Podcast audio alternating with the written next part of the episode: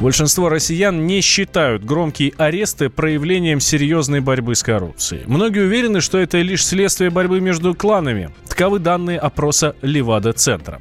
В то, что уголовные дела о коррупции – это реальная борьба со взяточничеством, верит только четверть респондентов. А еще только 3% верят э, декларациям о доходах чиновников. И все-таки треть опрошенных довольны сообщениями о задержании чиновников. Социологи полагают, что массовое сознание задето ощущением несправедливости, поэтому каждый арест воспринимается с чувством мстительного удовлетворения.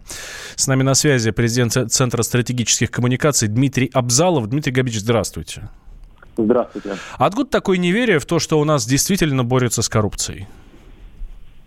Проблема заключается в том, что эффект от посадок, даже высокопоставленных на уровне министра, а, имеет достаточно краткосрочную продолжительность. А, то есть, в принципе, таким образом можно удовлетворить желание в справедливости, но без системных решений, а прежде всего это решение не просто по самим людям, но и по, например, окружению. Э, такие решения проходят достаточно непоследовательно. То есть, грубо говоря, Дмитрий Григорьевич, э, грубо говоря, а, посадили министра, и значит весь аппарат его и всех приближенных. Я правильно вас понимаю? Нет, посадили министра, значит, надо сажать людей, которые давали ему денежные средства за угу. те взятки, которые он осуществлял.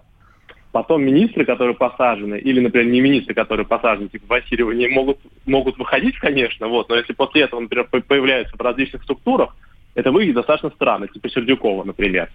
Вот, а, хотя он подходил свидетелем. То же самое касается историй, связанных, например, с достаточно громкими процессами, которые заканчиваются очень странно или затягиваются.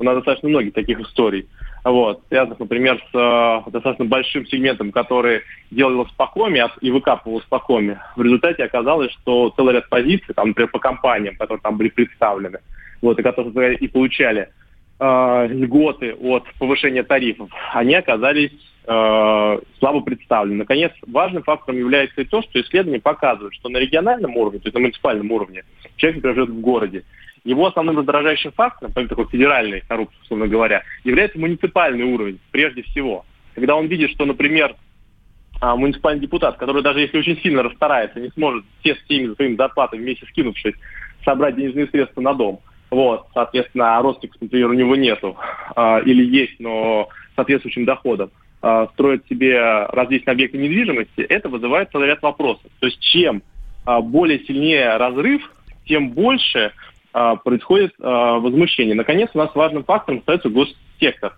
То есть, например, госкомпании. В последнее время антикоррупционное движение проходит именно туда, вот, и здесь э, целый ряд вопросов вызывает именно наиболее резонансные дела, особенно связанные с э, крупными госконтрактами. Например, тот же самый космодром «Восточный», вот, который требовал достаточно серьезных инвестиций. Сейчас фактически государство должно по второму кругу договариваться с э, строителем, по, положим, тем самым э, э, Галаровым, на предмет достройки объекта. Это при том, что с него там должны были осуществляться статы. То есть да. Дмитрий Григорьевич, Дмитрий Григорьевич, спасибо вам большое. С нами на связи был президент Центра стратегических коммуникаций Дмитрий Абзалов. А теперь с нами на прямой связи а, председатель Национального антикоррупционного комитета Кирилл Кабанов. Кирилл Викторович, здравствуйте.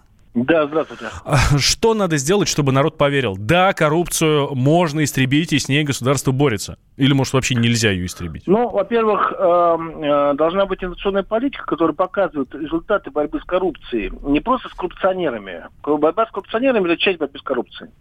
Посмотрите, сколько у нас изменилось э, в позитивном плане. Э, раньше, буквально пять лет назад, еще пять лет назад, люди бегали, искали контакты, связи, чтобы, чтобы поменять паспорт иностранный.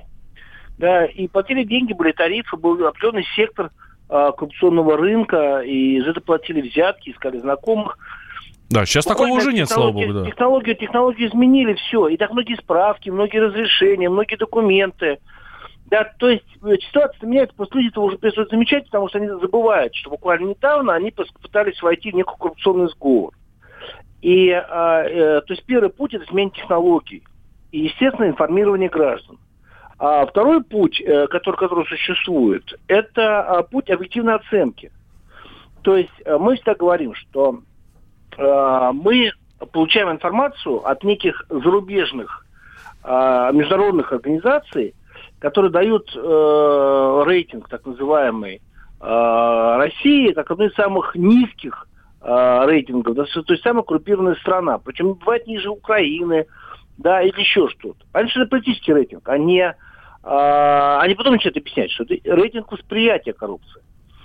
При этом сами это восприятие готовят, да, вот парадокс. Mm-hmm. Да, поэтому э, надо людям еще объяснять, что коррупция это болезнь. Общество, болезнь власти – и мы ее сейчас лечим, результаты, которые пришли нам с 91 -го года. Потому что коррупционные отношения формировались именно тогда. Да, Кирилл Игоревич, спасибо вам большое. Кирилл Кабанов, эм, председатель Национального антикоррупционного комитета, был с нами на прямой связи.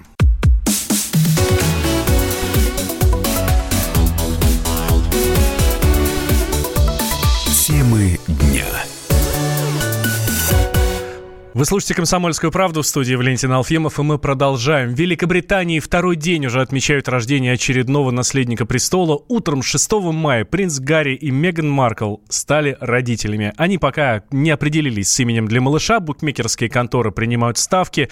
Лидируют варианты Артур, Филипп и Альберт. С нами на связи сейчас э, специальный корреспондент «Комсомольской правды» в Лондоне Михаил Озеров. Михаил, здравствуйте. Здравствуйте. А, Михаил, если есть возможность, у меня есть предложение, может быть, у вас удастся передать э, семье э, королевской. Я предлагаю назвать сына Олегом. Мне кажется, прекрасное имя. Хорошо, попробую. Попробую передать. Может быть, они отреагируют позитивно на наше предложение. Действительно, имя красивое.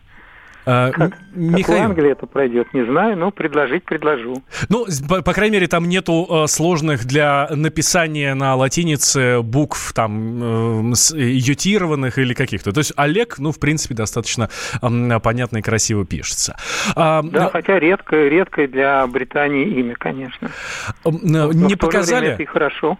Э, Михаил, Что? так и не показали подданным наследника? Нет, нет, так его и нету, все фотографии только Гарри и Меган, как они там стоят рядом, как они год назад уже практически была свадьба и так далее.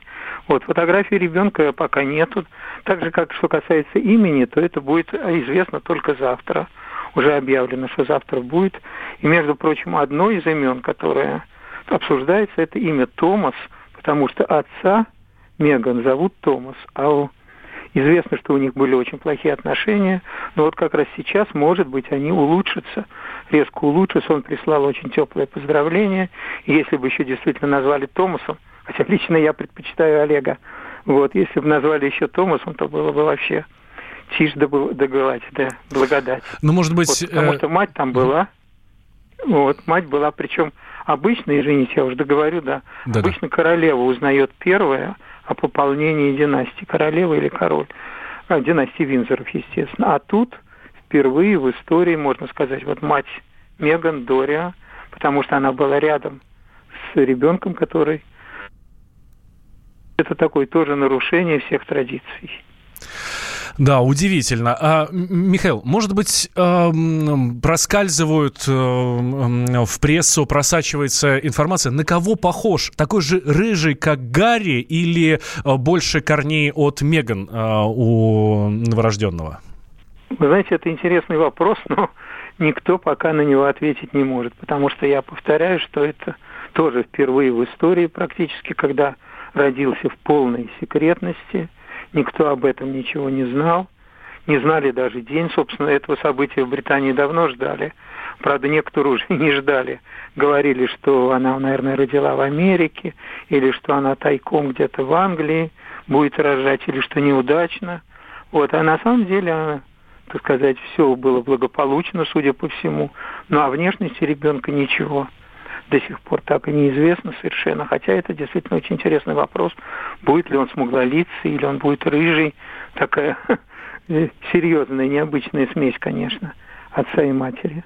Абсолютно. Но вот это вот тоже пока... Да, и всегда я, я кстати, был, ну, не при родах, естественно, а когда э, жена принца Уильяма выходила после родов, это происходило в одном из самых таких знаменитых госпиталей – Святой Мэри, там были огромные толпы, ждали много дней, приходили отовсюду. Здесь никого, никого.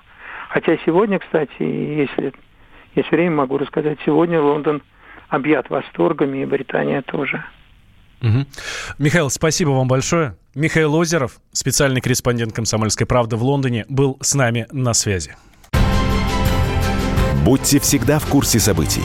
Установите на свой смартфон приложение «Радио Комсомольская правда».